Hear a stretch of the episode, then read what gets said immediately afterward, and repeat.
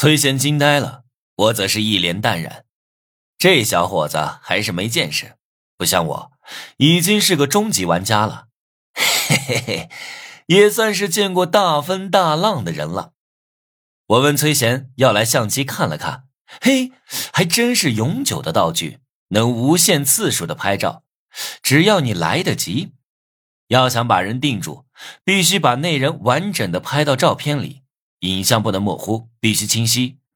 反正这东西落到我手里，基本没什么用。我的抓拍能力很差劲。对了，我得格外提醒你一句啊，你一定要想尽办法完成任务，任务失败是会死的。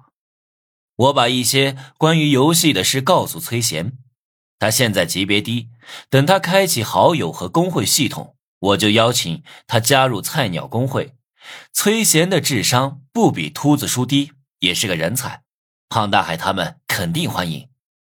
跟他聊完后，我突然想起一件事：陈思涵不是说要帮我完成任务，今晚就是最后期限了，他还不知道我已经完成任务。按理说要想尽办法帮我的，怎么一点动静都没有？陈思涵之前说。他遇到了点麻烦，手头没有多余的金币，但会尽力帮我。我该信他吗？陈思涵这人让我琢磨不透，有时候感觉是在算计我，更多的时候却是在帮我。算了，我不该多想的，他已经帮我够多了。可能陈思涵真的有点麻烦。其实我这人也不是那么小气。只是觉得陈思涵既然之前对我那么好，今晚我这么危险，他不该对我不闻不问啊！不知道我是不是对他产生了男女之间的感情，反正我一想起陈思涵就莫名感到烦躁，觉得他冷落了我。哎呀，差点忘了，这还有后续的主线任务呢！我一拍脑袋，打开手机，主线任务三。在超过三个人面前和秦雅轩发生关系，限时五天。